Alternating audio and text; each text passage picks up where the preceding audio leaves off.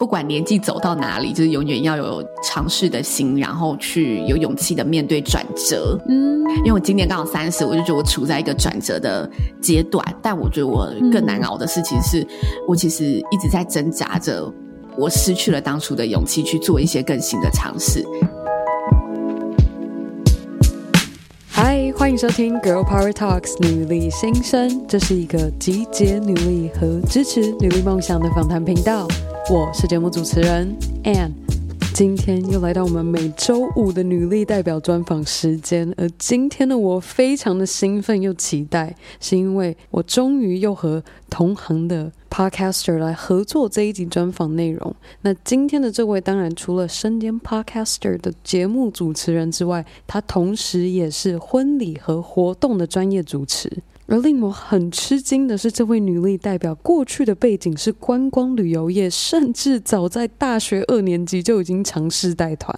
但她这一路走来，秉持着她的女力精神，一步一脚印的从旅游踏入婚礼产业，接着成为接案的自由工作者，甚至还在上个月四月份上了东森综合的《谁与争锋》实境选秀节目。但这位女力代表令我特别钦佩的是，无论她这一路走来过程中碰到什么样的挫折或是打击，她都没有轻易的放下真实的自己。好了，那我就不再多做介绍了，我们赶快一起来听听千曼慢慢说节目主持人。刘千曼的女力故事吧。我并没有想要交代一个我觉得它重要的东西，我想要交代的是我的 girl power 就是我的真。我不知道真对大家重不重要，但是我觉得对我很重要。然后真就包括了我真实的面对自己心里的声音。嗯，所以我觉得我一路起来会可以去做这么多的尝试，也是我很知道，我面对这件事情我就是腻了，我面对这件事情我就是不想了，我面对这件事情我就是开心的，所以我可以去选择。我开心的东西。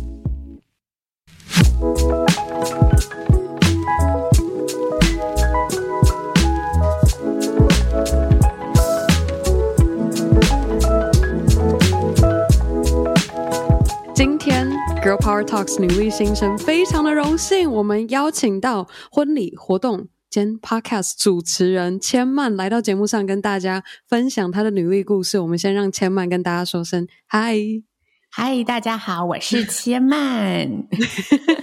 千曼果真在麦克风后的声音听起来又不一样了，就有专业感，我完全能够懂那个感觉。就我自己跟朋友聊天的声音，跟我在麦克风后面的声音，就是会稍微有个调整，就是感觉是 show time，然后就要开始进入那个状态。大家会自己开启一个开关。而且今天我特别的兴奋，是因为千曼其实也算是行内人。我经常只要跟 podcaster 做专访出访的时候，我们都会聊太久，因为会做 podcast 就是爱说话、爱聊天。好，我今天会节制一点点。没有，不是说你，我在说我自己。我们今天呢，我们在聊千曼是如何成为婚礼活动主持，甚至是千曼慢慢说的 podcast 主持人。之前我们想要把这个时间轴拉回到。更早更早，学生时候的你，你当时在学校主修的是什么？然后你会如何形容当时的自己？其实我原本主修的科系是观光管理系。形容当时的自己的话，我觉得就是一种初生之犊不畏虎的感觉，就是不断的在尝试，然后认识。这个过程当中，你就会知道哦，这个世界其实还有什么，然后认识自己可能比较喜欢什么。所以这一路的过程，我就有去考导游领队，然后有去带学生团，然后带就是李明旅游团，嗯、就。尝试不同的带团的群众形式，嗯，后来我就觉得自己不太喜欢带团的这一个工作，所以我大二有这个尝试过后，我就转去做一个探索教育的师资培训。这个课程蛮妙的，因为它就是你要缴四万块的学费，但是你可以退回来，怎么退？你要去企业实习六次。嗯，但这六次就是看你要被分配到哪里就对了。然后他那个探索教育，就是他借有一些活动，让每个团体可以更认识团体间可能发生了什么问题，就有点像是现在的企业里面都会有一些教育训练，然后是借由活动去带你认识这个团队。那探索教育他是在做这个东西，在当时就是刚兴起的时候，然后他也会有一些高空。探索的课程，就是你要爬上一根木柱上面，然后去跳球、接球，综艺节目看到的。这什么东西？听起来好可怕。就是我们不一定要真的上去，但是我们要知道绳索怎么挂。就是我们等于要去带领他说，你这个上去你需要突破什么，然后帮他精神喊话。就是你只要突破就可以了，嗯、你要相信自己，你只要看见眼前的目标，不要往旁边看什么什么什么的。他就是教你这一系列的课程，然后你去实习六次就可以把四万块退回来。所以我那时候我我刚才说出生之犊不畏虎，就是我天不怕地不怕，我也没有想那么多，我就跟我妈说：“妈，你借我四万块，我会还给你。但你让我去学一个东西，我一定会还给你。”所以我那个时候我妈就借我了，然后我去上课才发现，哦，其实我旁边的学生都是企业里面可能是经理级的人物，嗯，或者是他们是本身有一些灵修类。他们想要去探索教育，所以他们有想要去开启，就是跟人更多的那种探索心理内心的过程，所以他们去上这个课。嗯、所以我是整班里面年纪最小的。然后在实习的过程，我一度到成功林里面，嗯，去当里面的讲师。但是说讲师是比较好听啦，我就是当助理，因为你要实习嘛。然后他们就是要让你看他们真正的讲师是怎么带领，然后你在旁边就等于助教的概念。但我们就是要去检查那些绳索，然后我。那一次被分配到的是成功领里面的那个替代役，他们在分发单位之前会有一个。在林里面的两个礼拜的培训，然后那时候我刚好在学校是在活动上面玩的蛮疯狂的，所以我学校在高雄，我就晒得很黑很黑。然后那时候我在检查绳索的时候，就刚好有那个阿兵哥爬不上去，然后他们就说：“哼，你那么会教，老师不然你来爬。”他就这样闹我，然后我就沉默不语，因为那个时候我们被交代，你不知道的事就不要轻易回答，因为等于砸了他们的招牌，所以我就沉默不语的看着他，然后另外一个人就。就说你不要这样惹老师，他这么黑，就知道他一定可以的，好不好？我想说，殊不知是因为我在高雄玩活动玩的太黑了，根本就不是我太会什么绳索，我只会绑而已。所以我觉得那个时候我就是在这些不断尝试过程中，然后去慢慢摸索出。我其实喜欢口语，喜欢表达，喜欢主持的。你说大二你就在尝试刚刚你所讲的所有的事情，对。那你身边的大学同学们，你会不会觉得跟其他人很不一样？会，我就过得蛮充实的。你会独来独往的吗？你当时你很知道你自己想要去哪，所以你比较不会说，哎，我可能跟班上这一些人，那就是可能他们要一起去干嘛去干嘛。可是你因为你选择要做这个实习，做这个课程，然后你会 lost 掉可以去跟大家一起 hang out 的时间，你那时候会有这样的拉扯吗？还是不会？你很知道？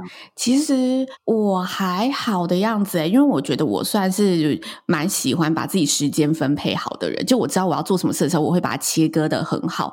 然后我其实，在友情这一块啊，因为我有一个小我二十岁的妹妹，这样算起来现在是国小五六年级。然后她呢，最近就面临一种，就是女生好像要搞小团体，嗯、但是其实她们又是很纯真的一面，她们也搞不了什么小团体，但是就会有那种排挤。一点点那种，我说不下来。反正现在听他的人际关系，他就是很担心分组的时候可能会没有人跟他同一组。嗯，然后他就是人际的烦恼很多。我们在跟我妈还有我妹聊天的时候，我就会说，其实我从以前到现在啊，我每次班上的好朋友大概就一两位。嗯，就是我也没有 care 说我要加入那个班上女生班级当中最大的那一团，因为我觉得好累，因为他们一定会有一些心情啊什么，你要去 care 彼此。我们要一起买什么午餐，然后一起要订什么，一起干嘛，一起上厕所。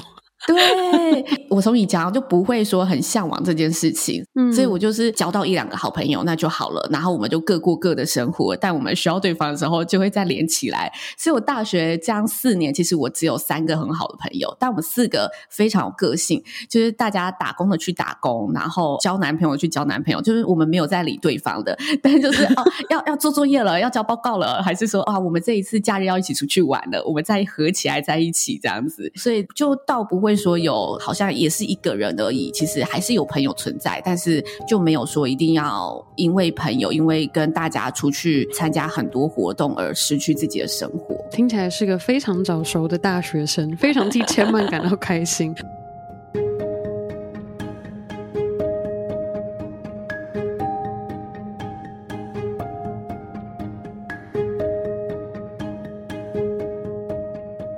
我们刚刚分享了这么多，当时的你已经知道说你想要从事主持人相关的活动，然后你也尝试了。你虽然主修的是观光旅游业，嗯、可是你也尝试带了团。当时是什么样的原因让你很确信知道说观光带团不是你真的想要的？然后接下来你对于毕业后的规划是什么？你当时是怎么想？因为其实我刚刚那些事发生在大二嘛，对。然后我大三有去实习半年，嗯。然后我实习也是做饭店肯定凯撒的休闲部门，然后那里也是等于带大家玩活动的。然后在那一系列的过程，我就觉得哦，我喜欢带大家玩活动，是我喜欢跟大家有交流的这一块，所以又更确定主持这一块。但是在肯定实习，我觉得让我体悟最深的啊，是肯定的生活步调。我那时候就完全不解，为什么他们可以在这里生活。在那个时候，我觉得我那时候眼光很狭隘，我就觉得，因为我自己追求的生活是可以把生活填得很满的，所以我在那里看到他们，我、嗯哦、下班就去冲浪，我就觉得你不会觉得你自己这样生活很没目标吗？我自己就这样定义别人，就是我说我眼光狭隘。但你现在就是长大了一点，回头看就觉得本来那就是生活模式，就是他们的选择。但那时候我就更意识到，我当时的状态是不适合在慢的环境中生活的。嗯，所以我实习半年之后回到台北就大四了。我大四那一年啊，我就决定我喜欢说话，那我就去偷偷看主持人这个东西，因为刚好我在学校有一些主持经验，所以我就去网络上投我要当主持人。但那时候一零四打开只有婚礼主持这个选项，很少其他的什么电台主持。嗯、而且因为我又不是读传播系，所以我去电台主持其实也是机会渺茫，所以我就投了婚礼主持，嗯、然后我就变成六日在婚礼主持，因为我那时候等于自己。要 cover 部分的生活费，所以我就是早上在学校玩社团，然后九点到晚上一点我去 l i f e band 打工，然后假日我就去做婚礼顾问的助理。因为他说你那么年轻，二十岁而已，谁要你当婚礼主持啊？诶讲的也蛮有道理的，因为你还不熟悉那个东西嘛，然后你也还蛮年轻的，嗯、你要别人把一生一次的婚礼交给你，你还是要有一些现场的经验。所以那个老板娘虽然她这样讲，但她也是我生命中很大贵人。她就说你就是课余的时间有时间就来上其他的课程进修，他开的课都免费让我上，他的课对外收费都是万块的那种。他说你只要有牌你就来，然后你其他课余的时间，如果你想要来店里看看的，你就帮忙来店里做任何你可以做的，但不会执行。不过假日排班的，只要你有出班，假日就会执行。嗯，所以我大四那一年 run 完之后，我就更确定，对，我是想要走主持这个领域的。嗯，然后刚好那时候接触的都是婚礼，所以。毕业之后就很顺利的一路走婚礼这一个产业。那你刚刚讲到，我很好奇，就是刚刚因为听你分享，你当时说你白天玩的社团是什么，然后你说 l i f e band 打工那个又是什么性质？我在大学接触的社团是系学会哦，我们系学会就是负责系上所有的那种什么迎新啊，然后系上的家族活动，嗯、然后刚好我玩完之后，就是有被派选出当届系会长，所以其实我系会退任之后，我就到垦丁去实习，嗯，实习完回来之后，等于还是有一些系内的活动需要学长姐，然后我又很希望保有自己的生活又可以赚钱，所以那时候你就是要课余的时间去打工，所以如果你白天去打工，你的钱就是。时薪会比较低，但是 life band 时薪很高。Life band 到底是什么？就服务生，你就去当服务生。但是因为他上等于是大夜班，oh, 然后因为我读观光管理，然后有很多我的同学都去餐饮业打工，然后他们可能都去玩王品集团啊，还是瓦城集团那种，其实里面的。兼职的工读生，他们要学的也很多。他们光菜单的那种介绍词、SOP 的整个组织的规划，他们也都要非常就是清晰了解。对，他们就是前面的那种教育训练是很扎实的。这一道菜你要怎么介绍？但 live band 打工不用，你只要呢比较会笑，然后比较会按来客人，然后你就上酒嘛，然后哎介绍一些酒，然后如果他真的需要了解这一支酒的内容是什么的，你其实可以跟旁边的正职求救，要求没那么高。可以这么说，对，但是他时薪又很高，然后他又是一个你可以跟大家聊天，比一般餐饮业你又更可以跟大家交流，所以那时候很酷。因为我就是决定找工作的时候，我就想说，我不能找一个会干扰我日常生活的工作，因为我白天还是很想玩，我很想去参加就是学弟妹那些社团活动。对我说好，那我就是找那种夜班的工作，然后刚好我就在那种学生打工网，学每个学校不是都会有那种什么高应打工网还是台大打工网，嗯、我就在里面看到了，就有人说，哎，真心餐厅。然后是无烟的 l i f e band 餐厅，我说哦，无烟的 l i f e band 餐厅就是很棒，听起来就很棒。对，我超讨厌烟味的。嗯、然后你知道我去面试的时候，那时候已经先在婚礼顾问了嘛，所以我等于六日是不能动的。嗯因为我希望我六日排班在婚礼现场，然后只有一到五的晚上，但 l i f e band 一定是六日比较。忙碌，所以我那时候去面试的时候，那老板娘她就是穿着夹脚拖，然后擦着黑色指甲油，全身黑，但她怀孕，她整个就眼线很浓，她就是也很酷的那种风格，很 rock 的风格。然后我就上了就是餐厅之后，我就问她说我要来面试，她说你面试什么？我就说我要面试那个坚持九点到一点的现场，但是我只能做一到五，我不能做六日。嗯，她说为什么不能做六日？我说我六日在婚礼顾问有打工，我想当婚礼主持人，只是天不怕地。你就把你的需求讲出来，你根本没有在管别人，就直接这样讲。但是那个老板娘说：“哦，其实我们很多 live band 现场的乐手，他们假日有都在接婚礼，所以我们也算同业，你就来吧。”我说：“哦，我就这样进去，真好。”对，那时候真的也很幸运。但我就想说，我怎么去找打工都没有在鸟人家需要什么。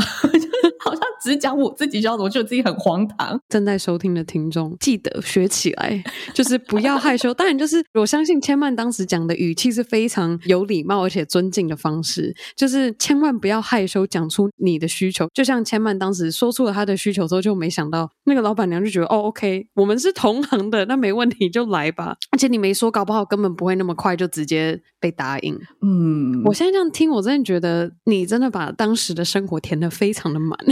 然后我现在完全能够体会为什么当时你会觉得在海上冲浪的人在过没意义的生活，但我相信我们现在十多年过去了，我们现在的心境都完全的不一样。那我现在很好奇的是说，你这一路走来，越来越明确的可以看到说你是想要走主持人这一个行业。当你实际踏入靠这个来赚钱过生活，你什么样的时间点、什么样的机遇开始发现说真的爱上做主持这件事情，而且更能够确信说，对，这个是。我热情所在。因为我前面走过那些尝试，我觉得是删除法的感觉。嗯，我觉得主持是我的兴趣，但我不觉得它可以变成一份工作。所以那时候慢慢删去删去之后，就包括带团等等。我突然间有一天，就是我在大三下面实习的时候，就是那个副理他让我去带饭店里面的萤火晚会，因为那时候暑假饭店里面都会规划营队，嗯，然后他就让我去尝试在萤火晚会里面做主持人。我就突然觉得哦。所有接触的东西，真的都是在跟人交流、跟人讲话，包括他当然导游领队，还有探索教育，他其实一直都是用口语表达在呈现。嗯，但我就觉得他少了一点什么。我没有很喜欢教人，然后带团就是你还要有销售，就我好像口语表达，我也不是喜欢用在销售。嗯，但我就是纯粹很喜欢有一个舞台可以去帮助人，还是展现自我。所以那时候我沉淀下，我就觉得我好像可以把兴趣拿来作为工作去尝试看看。我是抱持了这个心情去面试婚礼主持，我觉得。里面好像我现在想得到，我剩下的兴趣就是这个了。因为我原本兴趣好像就是其他，但尝试过都不见了这样子。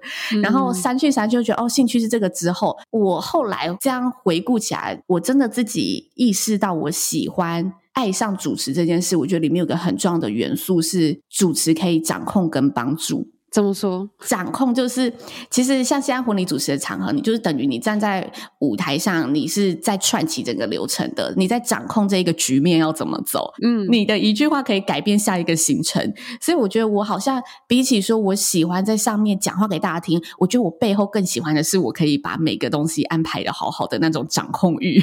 就我后来拆解下来，我觉得是这个东西让我觉得主持人这个角色很好玩。嗯，好玩在我只要 on time 去进行一切的时候，我就会觉得自己真的做到了一个大家赋予我的任务。因为活动最重要就是精准跟舒畅嘛。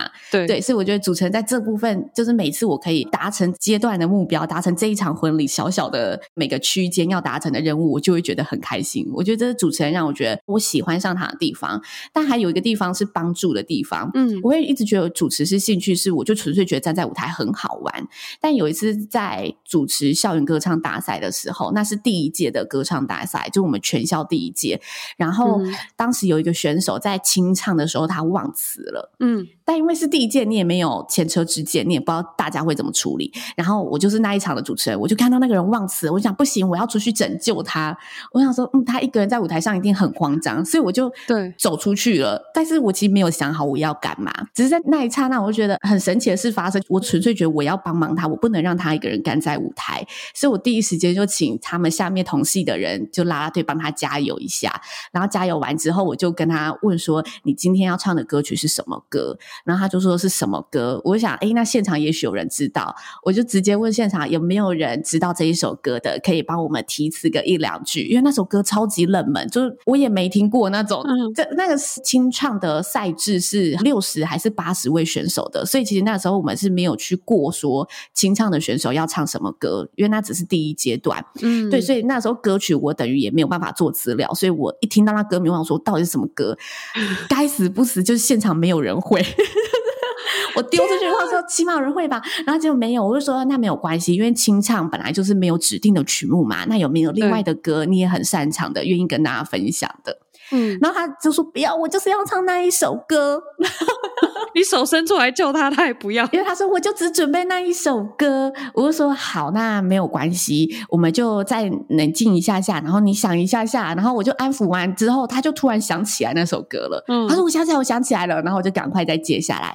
但因为刚刚我提到他是第一届嘛，然后大家没有预料到有选手会发生这种事情，所以我那时候出去缓和这一趴之后，整个学校就说：“哎，有一个主持人很会主持，他就是刘千满。”但是我当下根本没有想过我要。做什么事情？嗯，然后后来我回首这件事情，我就觉得，其实我那时候抱持的动机就很单纯，我就是在想他需要什么帮忙。嗯，所以我觉得在主持人这个角色上，会让我爱上他，就是掌控跟帮忙这件事情。其实你在舞台上，你是可以帮助你旁边的那个人的。嗯，你是绿叶没错，但是其实你扮演的那个角色是你。可以让他更安心，或者是你可以让他发挥得更好，就是我觉得那是主持人让我觉得很有价值的地方。我第一次听到这样子的角度在分享作为主持人，因为我一般会觉得说主持人就是一个感觉要很专业，就当然是我们会希望是一个帮助他人的角色去扮演主持人这个身份，但是我没有想过是这么温暖的故事。你你刚刚在形容那一个故事，我就完全就想象，对，就是你能想象你是参赛者，然后你整个忘词，然后你当下。不是说哦，下一位，你是还很耐心的，就是走到前面，然后安抚他，然后让现场不会尴尬，大家就这样站在那边等他。而且就是你如果什么都没做的话，他可能会更紧张，然后甚至自己下台。嗯，所以我真的觉得能够听到刚刚那个故事，我相信正是为什么现在千曼可以接到这么多活动主持的案子，然后也做了这么多婚礼的主持。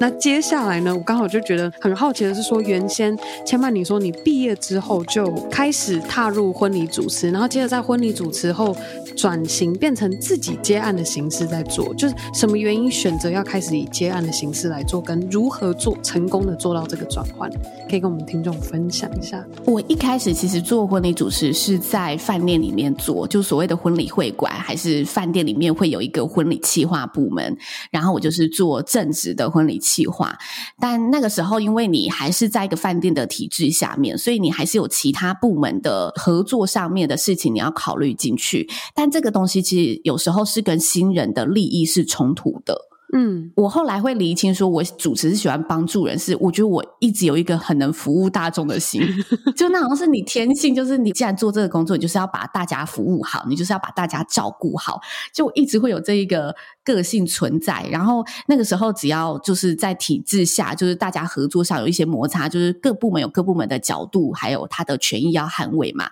所以当我一直站在新人的角度发声的时候，我就会跟其他部门产生摩擦，然后渐渐就是大家会变部门好像很不和谐，但只因为我一个人很难搞，我就会觉得哦，客人要怎么样，我们能配合就尽量配合，但他们就会觉得不对，就是我们还是有一个公司的 SOP 要走，你不能打乱这个东西。嗯，所以那个时候我在会馆。所以我就觉得，我其实很多东西不能帮新人做，我自己会觉得很抱歉的。嗯嗯，就像。公司，我举一个大家一定会遇到的案例，就是如果你做服务业，有时候你想帮客人多做，公司会说，如果你帮他做了这个之后的客人看到了，或者他们在网络上传开了，尤其现在网络这么发达，他们看到之前这个会馆的主持人帮忙这件事情，为什么现在其他不帮忙？你要怎么帮后续的这些人？你要怎么担这个责任？对，然后我就觉得这也很有道理，但是。那个时候有一个新人，他工作太忙碌了，但他们想在婚礼上唱一首歌，然后他们来不及背词，嗯，他就问我能不能另外帮他做 PPT，我只要秀出 PPT 的歌词就可以了。嗯，大家想起来很简单，你只要花个一分钟，直接把歌词复制贴上，然后你选个对的背景就好。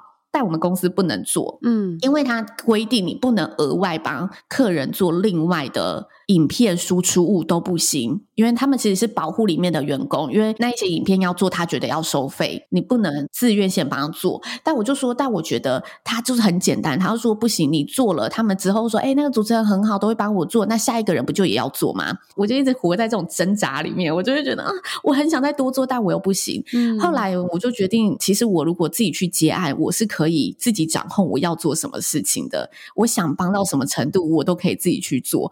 所以那。时候我刚好出了国一趟，就我那时候刚好二十六岁，有人生第一趟出国的经历，然后我就又看到了人生就是有那么多不同的变化之后，我回来就决定我要离职，所以我那时候请了一个长假，大概十天出国，我其实去参加朋友的婚礼，嗯，但我就看到人其实是可以那么自由自在的，我为什么要活在一个体制下这么挣扎？我回来就说我要离职，然后大家就摸不着头绪，他说你做的好好的，你只是出个国，你总就要离职，然后我就说我觉得人生还有很多可能，我要离职。但那时候我还没有那么坚定，我自己可以做起来。因为你一开始要结案，一定来源都非常的不稳定，嗯、所以那时候我想，好，那我没有经验的话，我就是先多进修，然后，但是我要先累积作品。嗯，所以我觉得结案第一步很重要，就是累积作品。那刚好我在会馆的时候，我有一些工作记录，所以我就有一些小素材可以拿出来用。嗯、但其实那不多，因为你当你是正职工作的时候，我觉得正职跟自由结案会有这两个差别。当你是正职的时候，你在做同一件事情，你不会特别去把你的每一件事情当成作品看待，你会把它当成工作。你是自由结案的时候，你每个工作你都会把它当作品看待。我觉得现在正在收听的听众，如果你有考虑要转型的话，赶快回去收及你的过往的资料，你有存档的东西整理起来，就是你可以转型做接案的基底。对，因为我觉得接案你要让大家先认识你，你一定要有实际的作品。所以那时候前面我在累积作品花了很长的时间，嗯，就我一直在想我要怎么产出更好内容。但我觉得大家把累积作品啊，有时候会想得太直接，没有想到相关的东西。就像主持人出来接案好了，大家就会觉得你一定要有主持影片。但一开始你就是没有案源的时候，你没有录下影片，你要怎么办？对，所以那时候我后来想一想，我觉得哎不对，其实我讲一些专业相关的东西也可以。可以让大家认识我，嗯，所以我后来有自己在自己的网站写婚礼专栏，哦、我就是每个月写一篇。嗯、我一开始其实是几乎两个礼拜或一个礼拜就产一篇，但后来就是 loading 比较重，我就变成固定一个月一篇。所以我就觉得，哦，对，其实你有产出一些你专业的内容，大家来看，他也会看到你。所以有时候不一定是那么直观的东西，你去建立你周边的东西，我觉得也是很有用的。这建议超棒的，就等于是说，不管什么样的形式，只要能够体现出你的专业，无论是文字、图像还是影片，都可以去利用来做。对，刚刚千曼跟大家分享的这个建议，我自己是觉得非常非常的实用，而且我会非常强烈建议大家，真的有考虑要转型的。各位可以开始马上收集整理你的作品集，或者是产出不同形式的内容，然后让未来可能会看见你的客户知道你的专业在哪里。那接下来，好，我们听千曼分享了这么多，然后你过去已经身为主持，作为不同活动形式跟婚礼的主持，已经有多久的时间了？你这样算起来，二零一二年开始嘛，八年，快九年。八到九年这段时间，你过去所有的经历，你发现作为主持人最不为人知、有趣的一面是什么？就是永远在观察人。嗯，就是我其实做主持人是越做越感性，因为我原本大家说哦，我喜欢掌控，喜欢就是条理的东西，就是它其实是很理性面的东西。嗯，但我其实在这个行业里面，我觉得我越做越能感受到人的感觉，因为我必须知道他的感觉是什么，我才能说出贴切他的话。所以我觉得我。永远在观察人这件事情，是我觉得在主持人这个定位上，反而去学习到的东西。每一场活动其实它都有不同的资讯在里面，所以主持人有另外一个层面，他也是必须不断的去探索新知，嗯、你必须不断的去学习新的东西，你才可能接到更多类型的活动。有点像说一对新人跟你说，我们想要在婚礼上跳 Tango，然后你可能就要先了解说 Tango 怎么跳，我们的场地布置类似这样的概念。对，有新的需求，你就要马上能够有所。做对策，来帮他们规划。没错，但这对策一定是你要先了解，你才可以延伸出来你其他的想法跟介绍。嗯，就你要知道他的背景是什么，所以他有时候他们提出了什么，或者是我觉得婚礼这部分，大家可能还没有办法感受到这么多，因为婚礼它其实怎么样都还是新人的爱情、新人的故事。但如果你要跨活动主持啊，各个品牌之间，我觉得品牌这个东西就永远是很深的学问。怎么说？跨到活动，每个品牌有自己的品牌精神。然后他的品牌精神，他想要传递什么理念，以及他在那个产业里面又扮演着什么角色，就是我觉得那是对我来说反而更难的，因为婚礼是很人为的东西，你掌控好故事，然后他的背景你了解，顶多就是他的背景你真的是没有接触过的领域，因为新人就来自各行各业，嗯、但当你各行各业都大概了解，我觉得职业反而是很好入门的东西，就是那些背景资料，我觉得是很好吸收的，但是品牌资讯这种东西，我觉得反而是比较难吸收的，嗯，就像我现在最近近期到这一年，我才正式去接到比较科技领域的论坛活动主持。嗯、我到现在都还觉得论坛好艰深哦。我每次在讲什么 AI 智慧学习，然后 什么半导体的时候，我对那些词超级陌生。就我说那到底是什么东西？听起来就感觉很难。对，但那真的就是跨领域的东西。然后我觉得啊，很多人就会觉得主持人什么都要知道，但其实你要知道之前，也是你从不知道开始学习。所以有的线上的主持人他会来问我说。我怎么去知道这件事情的？如果在现场真的不知道怎么办？我说你就问啊，因为其实科技产业，我前两个礼拜去主持一个半导体的发表，嗯，然后他是办一个企业论坛，他要发表给同业的人，让大家知道我这家公司有怎么样的一个进展，这样子，就因为我是龙头的地位。然后他在现场叫我念的那个稿啊，我完全念不出来，因为他是什么一大堆英文就对了，然后我又不太懂。我一开始其实我有点贼。他说：“嗯、呃，请问总经理，我们这个上面有这个每个标题的演讲架构，那我是不是只要介绍主题就好了？”嗯，我开的选项是我介绍主题就好，因为下面那个支架有超多英文的。然后他就说：“对，下面其实不太重要，下面我们自己会讲，就你不用讲那么细。嗯，但如果你能讲也是很好的，还是你也讲好了。”我就说：“那总经理，你可以教我一次吗？因为那真的很专业。我觉得其实他们是你愿意学习，我觉得现场的人他不会笑你没有。但重点是你要先发出你的讯号。但有时候我们很难跨出那一步，我们会觉得我是主持人，我应该什么都要知道。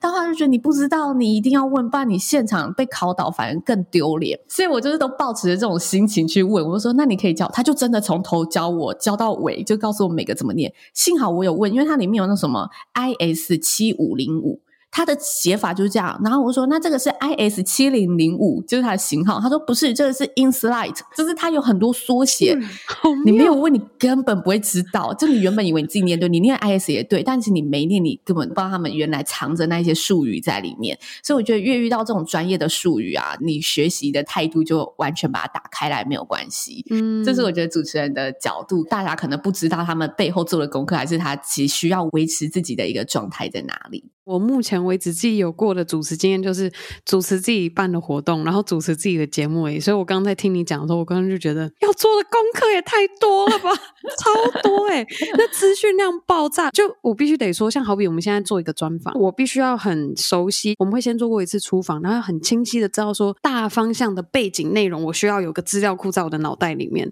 这样我们在主持的过程中就可以很流畅的这样子带下来。嗯、我现在是跟你像你刚刚说比较有人味的开始这样认识，然后。有点像朋友聊天的感觉，然后我刚就想象你要是在一个非常正式品牌集团这种场合下，然后你要跟着一些非常生疏的术语去做这样的连接，然后你还要呈现一个非常流畅专业的 感觉，这真的是完全不一样的。我相信呢，现在收听的各位应该就可以听到不为人知的一面。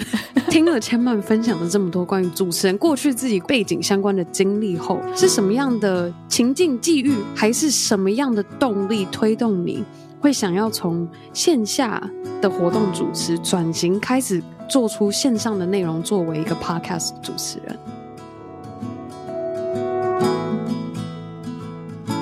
在我们接续的听千曼的女力故事之前，我想要休息一下，跟大家分享我们女力专访第二十一集的鬼岛之音共同创办人女力 Cathy 和 Emily，过去一年带领着团队筹备打造了全台湾首部纪录片式的 Podcast 节目，节目名称是《一年的告白》，是个诉说一段母亲和女儿对话的故事。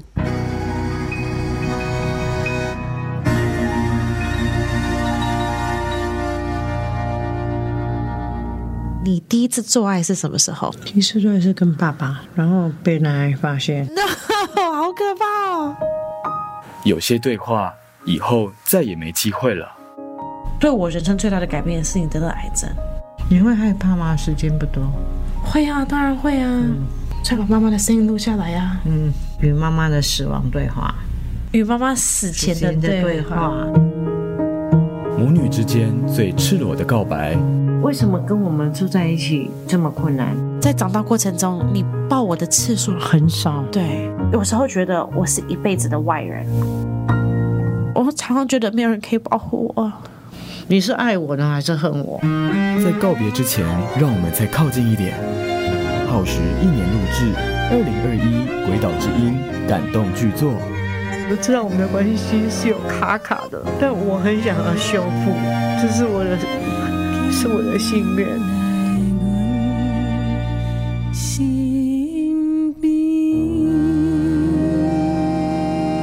台湾第一部纪录片是 Podcast《一年的告白》，五月十八，勇敢发声。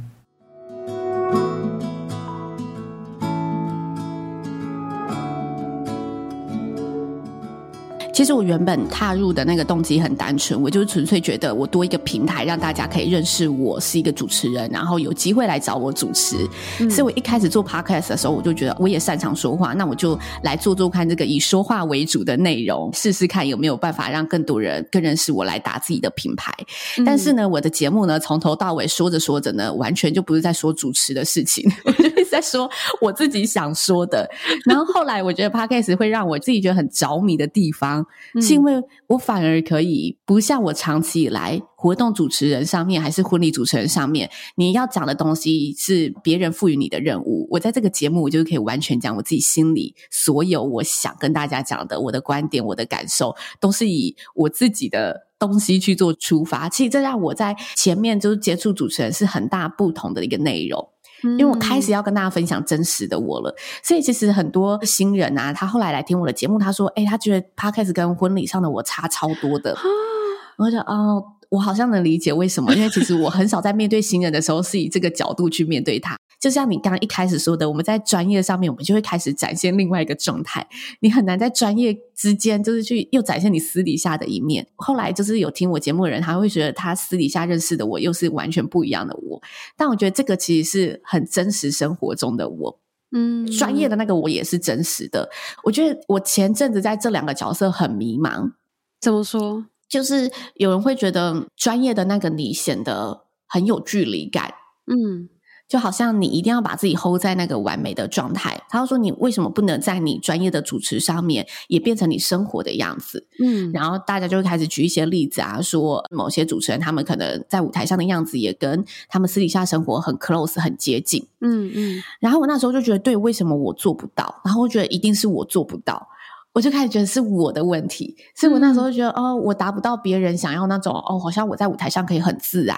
但其实我去看我的影片啊，我就很认真去沉淀消化这东西，我又觉得，其实我在舞台上的样子是我觉得我在舞台上很自然的样子了。嗯，那是我面对舞台会呈现出来的样貌，只是跟我私底下不一样。但是大家看过我私底下，会觉得我私底下应该也要搬上舞台，然后我就会觉得这两者之间，我不知道怎么去拿捏。我觉得我自己做不到别人的期望，他们觉得私底下的我也是很迷人的，反而舞台上我让大家有距离了，所以他们对我的期望是这样。嗯、但后来我反复看、反复消化之后，自己释怀的点，我走出来的点是。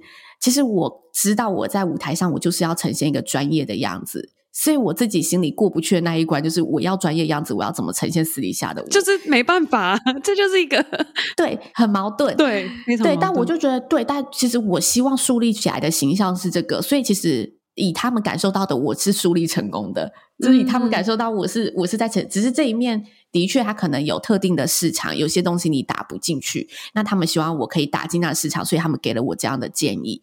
我后来讲一讲，我觉得对，那那个市场也不是我想要的，因为本来艺人还有艺人私底下的样子，他不一定也会搬出来跟大家分享，就像演员那种类型。嗯、所以我就后来想一想，我觉得对，不是每个人都可以这样，我就决定我在主持人就是那样子没关系，那我在 Podcast 就是真的非常真我的样子。嗯、因为那时候他们会跟我说，我听你的 Podcast 跟你在舞台完全又是两回事。他们说你不能把你 Podcast 讲话的样子变在舞台上吗？然后我想我不行，我说我觉得 Podcast 就是我就对着一支麦克风，然后。顶多我有一两个人可以跟他们聊天，但那个状态跟我确定我要站上一个公众人物的形象的那个样子是完全不同的。所以后来我就决定，觉得我自己要知道我自己在做什么。那我知道我那个时候是要展现专业，我这个时候 Podcast 里面就是我的世界，我就觉得可以释怀这件事情。嗯，然后回到我做 Podcast 这件事情，我后来不是越讲都是越自己的事情嘛？对，所以我后来我就渐渐发现，其实 Podcast 的节目你要把它定位成一个打主持的通路，其实这个点是很难发挥的，因为你节目的本质是在做内容，然后如果你要一直打主持的点，我又会变成工作，嗯，也会变成我一般像前面说的，就是主持人我在工作，我要主持什么东西，我要跟大家讲什么资讯，所以我后来反而把 Podcast 定调成一个我内容的体现，然后体现我的信仰、我的个性、我的生活风格，我很多个人的思想面，我很多生活观察的内容。嗯，所以我才在里面渐渐的摸索出，就是我自己想要做的东西有什么。你刚刚这样，就是我们听你讲了这么多，身为主持，然后跟人的交谈，然后开始做自己的节目，这所有点点滴滴做起来，你有没有发现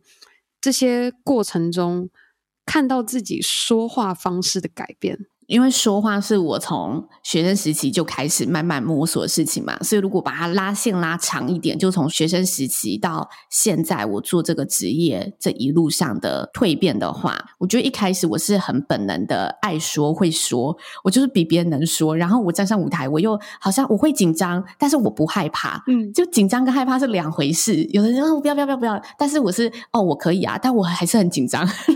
对，所以我说一开始我觉得他是很本能的，就是我就哦，我可以这样子，但我没有觉得那个时候的说是有任何技术、有任何技巧，或者是有任何进阶的能力，它就是本能。只是到后来呢，我发现你要说，你要让大家说的动听、听入人心，你必须得会倾听。嗯，所以后来我才开始慢慢觉得，哦，对，其实我在给出任何意见，我在说出任何话的时候，我应该要先听听看别人现在他呈现出来的主要帮助的地方在哪里？然后他现在处的感受是哪里？所以我说感同身受，我觉得是从倾听这里来的。就是我开始可以去听出你话中释放的讯息是什么，然后我可以抓到哦，你讲这句话，其实你希望传递出来的讯息是要我可以在这个时候去多补充、多抓住的重点是什么？我觉得要倾听才能知道接下来我该说什么、能说什么，然后我适合说什么，就不像之前本能的说了。这是我觉得我后来第二步开始有慢慢修正自己的地方。我觉得这很。很多业务会犯这个错误，就是很多业务会一直推销，一直推销，一直推销。但你提出问题说：“但我觉得这份保单怎么样的时候，他其实没有听清楚你的问题，他就知道哦，当客人问这个问题的时候，我要怎么推销你？他又换下一个他推销的机制。嗯，但其实好的业务，他会让你觉得你听见他的需求。我觉得倾听是拿来这里做下一步的进化。然后在下一步之后呢，我发现我陷入一个很考究完美的状态。怎么说？就我开始讲究自己的一字一句。我有一阵子啊，就是我在舞台上光有嗯，那我们是不是嗯？有这种废词的时候，我回来会懊悔一整夜。那时候：“我今天怎么会在舞台上嗯了？我今天怎么会在舞台上支支吾吾？”但其实有时候去看线上的主持人，他们也会有这种状况，但他们很自然，你不会觉得怎么样，因为他们就是在说话嘛，说话人本来就会有思考。但那时候我就觉得不行，我的专业形象我不可以有这种迟疑的片刻，我不可以有用字不到位的片刻。就是有时候我对一些字很讲究，我讲究到我连身旁的人啊，我就说：“哎、欸，你这个用词不对。”我会纠正别人。我跟你说，我也会做这种事情，尤其是对我 另一半。很可怜。然后我我有一次纠正到说，我另一半跟我说。你英文已经太好了，我另一半是美国人，然后他就会觉得说，哎、欸，他跟一个台湾人在一起，台湾人第一语言不是英文嘛？然后他就讲到后面说，我觉得你英文太好了，已经在吹毛求疵，挑我用什么词解释什么。他说好，然后讲到后面他说 fine fine，最后那个句子重讲一遍。他美国人的随性就是被你毁了。他不能再这么随性了。但我觉得你刚刚在形容的那个状态，就是我完全能够体会。但你后来会怎么样去拿捏呢？我相信正在收听的各位，就是如果你在精专于你自己专业，无论是不管你今天是不是做主持人，我觉得可能你对于你自己的作品，或是你做出来的东西，你的产品、你的成品，我相信大家也都会有多少会有这种感觉，说哦，我都已经做这么多年，我已经有这么多的经历，我怎么可以还犯这样子的错误？就好像是初学者会犯的错误。嗯、你怎么样去，就是在自己内心去做调试，然后怎么样去抓到那个平衡？我觉得啊。这个平衡点来自于我发现的下一步，就是我觉得说话这件事情，它不能是这么制式的，然后不能你 always 都说我一定要到达那个状态，那个反而是病态的，它会让你失去你语言最初的魅力，就是语言就是拿来沟通的，拿来有一个流动的，让彼此有交流的，所以。你有点瑕疵，有点瑕不掩瑜的地方，还是你有时候讲话有点倒装、颠倒也无妨。重点是你有没有真的传递出你要的那个感受？我觉得这是语言的魅力。所以后来我跨出这一步，是我意识到，其实有时候你讲错话，大家笑一笑就过去了。你反而可以因为这个笑一笑，让现场环境舒缓了，你自己也放松了。所以后来我觉得。我不再那么要求这件事情，是我觉得我不再这么细节的要求。我觉得大家会跨不去啊，就各行各业，你在自己呃专精的领域上，你其实是对细节太要求的，跨不去。那过不去，其实讲穿的都是自己心里的东西过不去。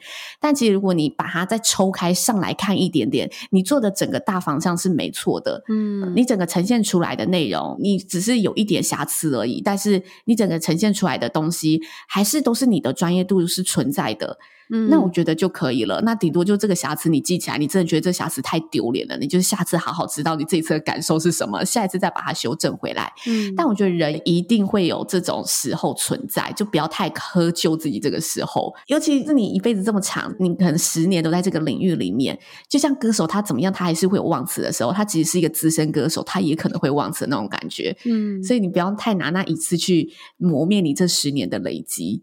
而且还有个重点是，对你而言是个瑕疵，可是对于正在收听或者是台下的观众，他根本不觉得那是瑕疵，他就是甚至根本没有发觉那一个你自己一直在窠臼的那一个点。嗯、对，有时候太极致会这样子，没错。好，接下来想要问千曼的是，如果今天或是现在，你可以许一个愿望，你会想要许什么？如果聊到这里，可以许一个愿望，我会期许自己，不管年纪走到哪里，就是永远要有尝试的心，然后去有勇气的面对转折。嗯，因为我今年刚好三十，我就觉得我处在一个转折的阶段。但我觉得我更难熬的事情是，我其实一直在挣扎着，我失去了当初的勇气去做一些更新的尝试。嗯。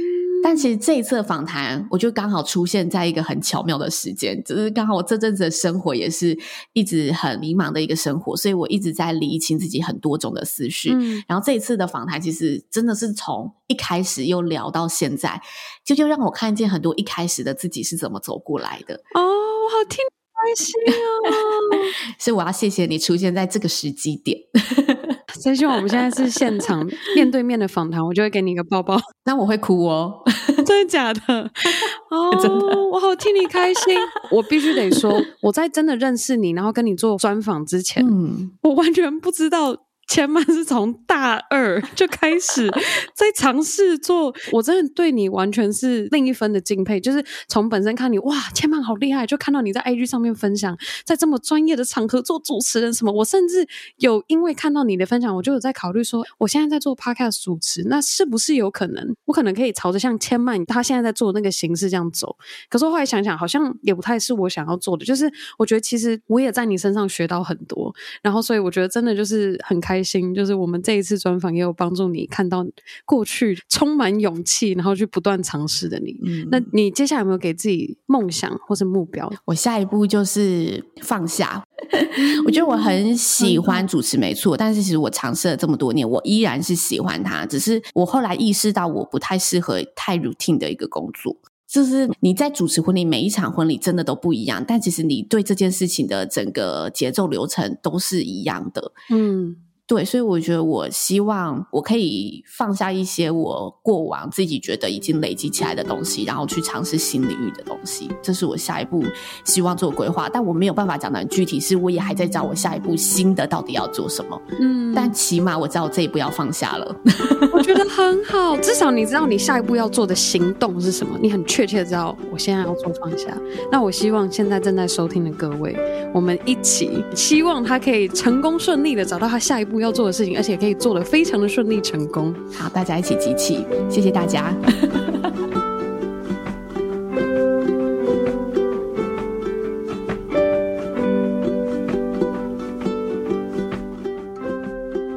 下一步，我想要跟千曼聊的是，这个是比较更私密一点的故事分享。我们当时在出访的时候有聊到千曼的第一份工作，当时呢，经历被同事背后捅一刀，就是你在自己对工作充满热情，而且无论如何都要为新人争取到最好、最好、最好的福利跟服务的千曼。今天的你带着你现在有的说话的经验与能力，你会如何回去当时的自己给自己建议？如果碰到这样子的情况，如何避免？我觉得当时是自己修行还不够，因为当时就年轻气盛，就觉得你一定要替自己。争取，然后替自己发声，所以那时候我是选择蛮直接的冲突，才会有被人家捅一刀的机会。就我也太不懂得保护自己了。但当时我选择冲突的对象又是主管，嗯、因为我就看不惯这一些东西，所以 我觉得你错了。我觉得大家对主管可能都也会有自己不一样的想法，但我觉得负面的事情啊，其实对主管、对上层是适合私底下说的。嗯、但那时候我在选择了一个非常不好的公众场合，就我在开会的时候直接做顶撞，我直接告诉他，我觉得你哪里做错了，我们应该要怎么做，就变我好像在领导主管，但这完全是一个错误的示范。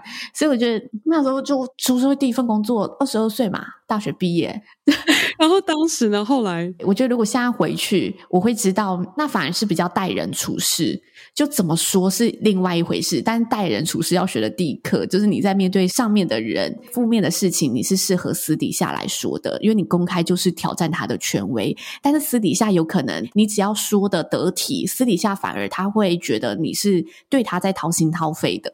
嗯，我觉得这两者是有差别，你选择的场合会有很大的差别。然后再来，我觉得对主管啊，一定要对事不对人的说。嗯，虽然我是在对你说，但是我想要说的是这一件事情的本身。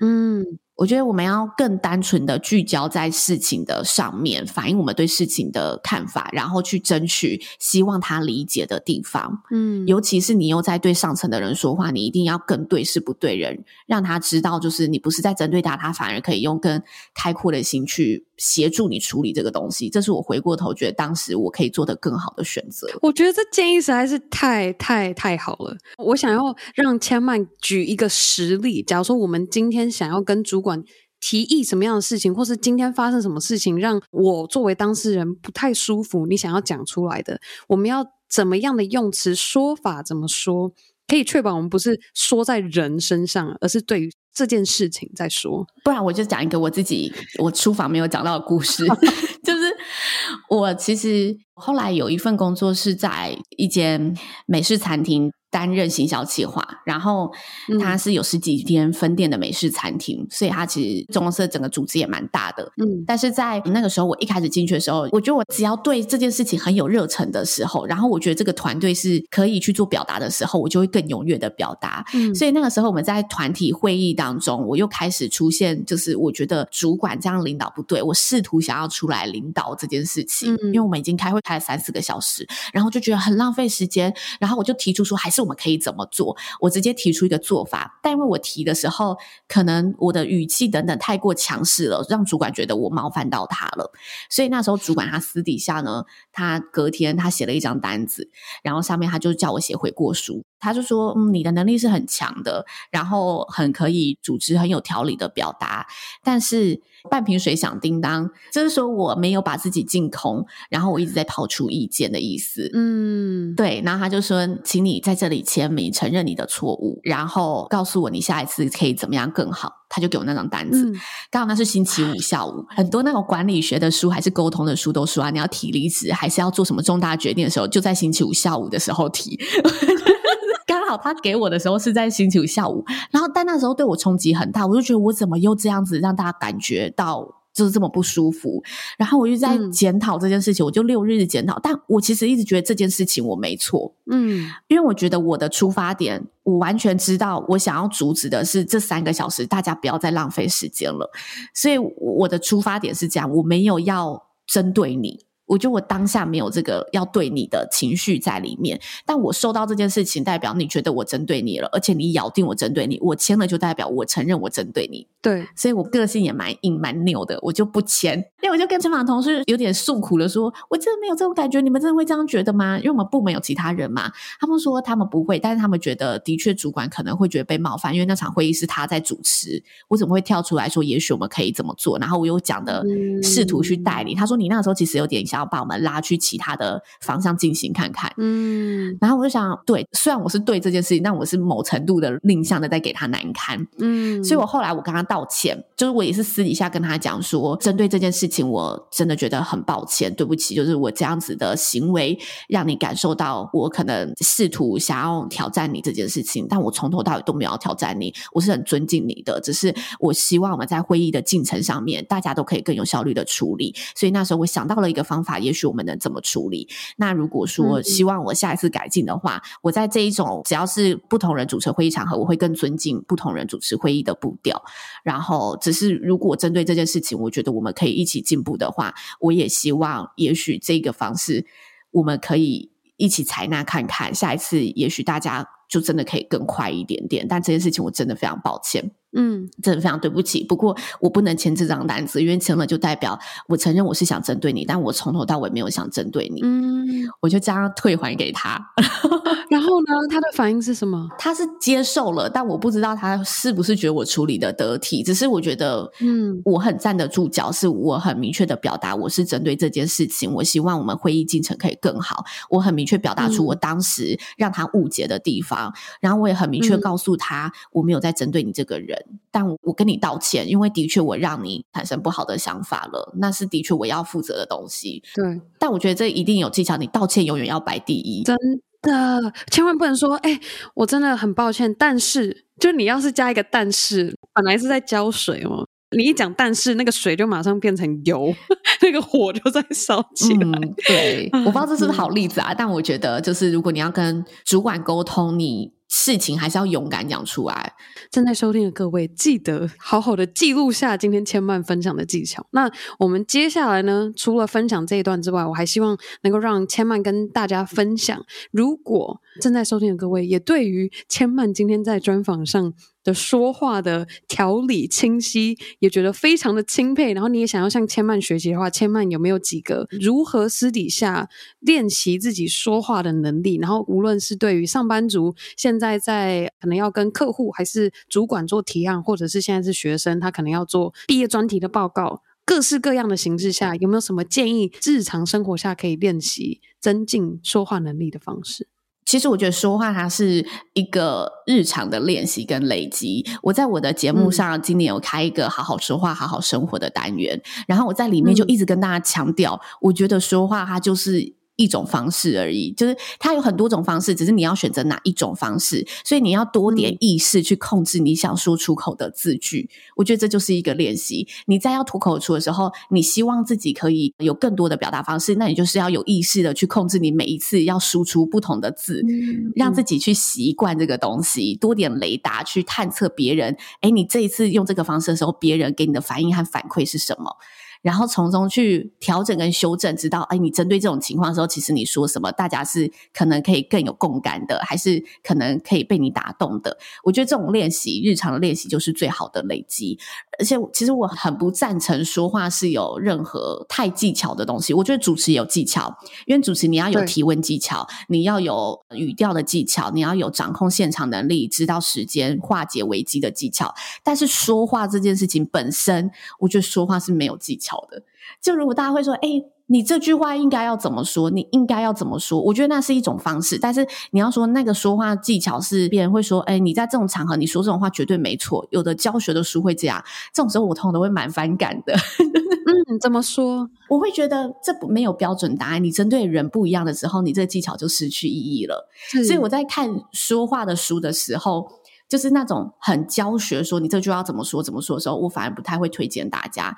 但是当他是比较以说，哎、嗯，其实你说话的时候可以怎么思考，你说这句话给大家什么样子的感受时，那种书我反而会比较推荐。所以我有时候在节目上，我推荐一些说话的书，都是我觉得他真的是有告诉你你要怎么练习这件事情，不是告诉你你要记得哪一个公式的感觉。等于是说，今天说话这件事情不是单纯你嘴巴在说，它是一个你要透过耳朵去倾听，然后你要去观察对方的反应，然后你要甚至重新再醒思说，哎，好，我今天嘴巴这样子说，然后他的连后接连的反应是什么，然后你再重新整理，然后你才知道说接下来你可以怎么说，不是单纯嘴巴在说。对，而且不是单纯你这样说就对。我其实后来做节目，我有一度就是做好我说话的时候，很多人会来告诉我他说话的烦恼，然后其中有人就问我说，他觉得。我有一集在做怎么赞美人家，但是我提供的都是我自己觉得我日常会去说的方式，我会去观察的面向有哪些，然后我觉得你也许可以怎么说，嗯、然后大家怎么回应你，然后我就做完赞美之后，我下一集就做说你其实听到赞美的时候，你可以怎么回应？因为我发现大家听到赞美，通常都会说啊没有没有啦啊没有啦，但是你有时候明明就有啊，而且我觉得大家愿意赞美你，代表大家想跟你拉近距离，所以你为什么又要把大家推这么远？嗯、所以我那时候就跟大家说，我觉得我们可以适时的接受大家的赞美，然后我说。接受方式，我自己觉得有哪几种？然后我分享完之后，嗯、有一个人就告诉我说：“他说他平常做业务的，然后会有他的客人来跟他说你好美。他说这时候我要承认我很美吗？我要怎么说？我收到这种问题的时候，我都会想说，我到底要告诉你我会怎么说是好事，还是我要先告诉你，我觉得你应该怎么看待这件事情？”这有太多层面了，所以我就说我会回到原来，我觉得说话它是一种日常的练习跟累积，它没有什么技巧，没有你怎么说一定是对。嗯，所以他们来寻求怎么说的时候，我都会有点两难。我觉得这可能又回归到比较是怎么应对进退跟人之间的交流。对。比较不是怎么用字，你开头怎么说，你结尾要怎么结尾，这样子。非常感谢千曼今天的分享。那接下来呢，我们要进入我们专访的尾声。千曼，你觉得你这一路走来将近八九年的时间，身为活动主持、婚礼主持、Podcast 节目主持的你，你觉得你的 Girl Power 是什么？我要先说，我觉得你这题题目设的超好的，真的吗？那时候跟我讲说有这一题题目的时候，我就觉得哇，超级符合你整个频道的精神，跟你每一集都会有一个很强力的收尾，让大家觉得一致性，然后又觉得在这个一致性的框架下，又可以跳脱出不同的答案。我觉得这一题题目设的超棒，谢谢。所以我也很认真的想了这一题我要怎么回答，一定要有个好的答案。非常期待千曼跟大家的分享。我后来思考了很久，我觉得因为这答案必须是我很真实的想法，然后我想了很久。觉得那个真实就是我的真，嗯，就是我觉得我并没有想要交代一个我觉得它重要的东西，我想要交代的是我的 girl power 就是我的真，我不知道真对大家重不重要，但是我觉得对我很重要。然后真就包括了我真实的面对自己心里的声音，嗯，所以我觉得我一路起来会可以去做这么多的尝试，也是我很知道，我面对这件事情我就是腻了，我面对这件事情我就是不想了，我面对这件事情我就是开心的，所以我可以。去选择我开心的东西，嗯，我觉得那真实的面对自己很重要。我节目也有很多反省的系列在做这个东西，我发现也是这个东西最吸引人。嗯，所以后来我在我自己身上感受到，我觉得我最有力量的是那一个真的东西。然后除了真实的听自己心里的声音，这是比较内在的。我觉得也要保持着真心去看待世界，然后看待身旁的人事物。嗯，这个真是有善的意念在里面。就你必须先以善意出发，然后很认真的看待你身边的这个人，然后很真心的为他们付出，你才可能有收获。这是我觉得自己最大的力量。即使大家可能对我还没有开放心胸的时候，我是会比别人更愿意先去敞开心胸跟他说的，愿意以相信对方也是想要真心的跟你交流的出发点。对。如果你一开始就是架起你的心防，就说哦，他想要来找我，就是他为了想要什么东西，他想要什么什么，所以才来找我。那你这样其实就失去了真实去接纳外在世界人事物的这个起点。而且我觉得这真很重要的原因还有一个，就是我觉得这世界真的混乱的很有说服力。就是你真的会一下子听这个声音，一下听那个声音，还是说你一下看到这个人他怎么做出这种事情，然后你就觉得那我下次就要有所保留。但我觉得那些对自己而言是一种损失。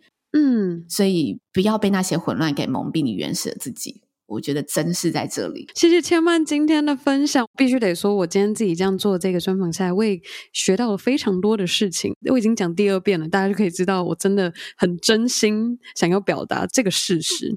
那接下来呢，每一集女力新生必问的问题，第二题是千曼，你现在在女力新生上作为一个女力代表分享你的故事，你心目中有没有一位？也是同样这样子的女性，然后你希望可以邀请她上我们的节目，跟大家分享她的故事。我第一位想到的人选是我妈耶！啊，太好了！她她是做什么？她现在是做人力中介，但是是做工程的人力中介，就是现在盖房子啊，不是要油漆工要什么？他们是人力派遣中介。嗯。他就是自己经营这个东西，但他跟我的爸爸是很早就离婚了，在我三岁的时候，嗯、然后他一路上来，我后来觉得我很多精神真的都是从我妈身上学的，包括他很乐观的在面对这个世界的这个态度，也是从他身上学的。嗯、然后他今年五十一岁，蛮年轻的。会不会听了这几句就说你居然透露我的年龄？他不会，他不在乎。但我觉得他现在让我又觉得很敬佩的地方是，他其实。自己经营这个工作之外，他又去医院做义工志工，然后他选择的志工又是大家最缺的职工，就是他到安宁病房去帮安宁病人按摩。哇！因为他其实我们离家的时候，他很疼女儿。我们离家要去求学的时候，他就是在家里哭到爆炸。然后他这一度离巢期又回来，想办法找到自己生活重心，然后又开始开拓自己的生活。我觉得这一路开下，我觉得我超敬佩他的。他怎么能够这样子？真的必须得说，我觉得单亲妈妈真的也很厉害，很伟大，很多故事。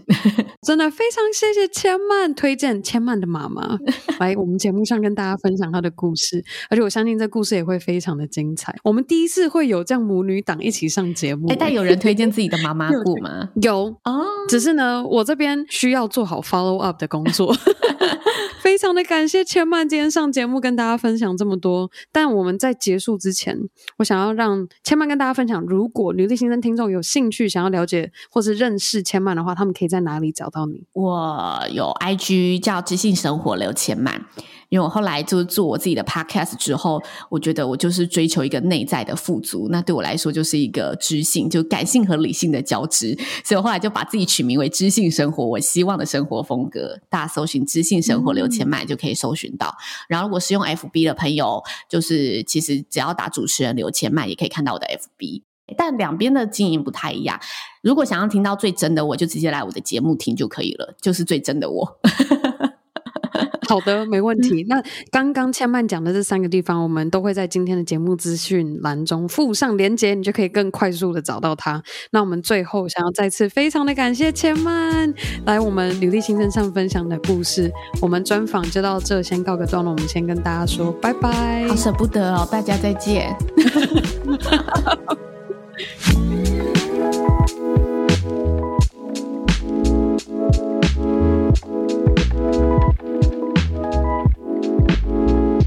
OK，以上就是我和千曼的专访内容。我也真心非常的希望正在收听的你和我一样，被千曼的分享给深深的打动到。让我们和千曼一样，期许自己无论活到什么年纪，都不要忘记，还要保持着你最初开始一切的那股勇气。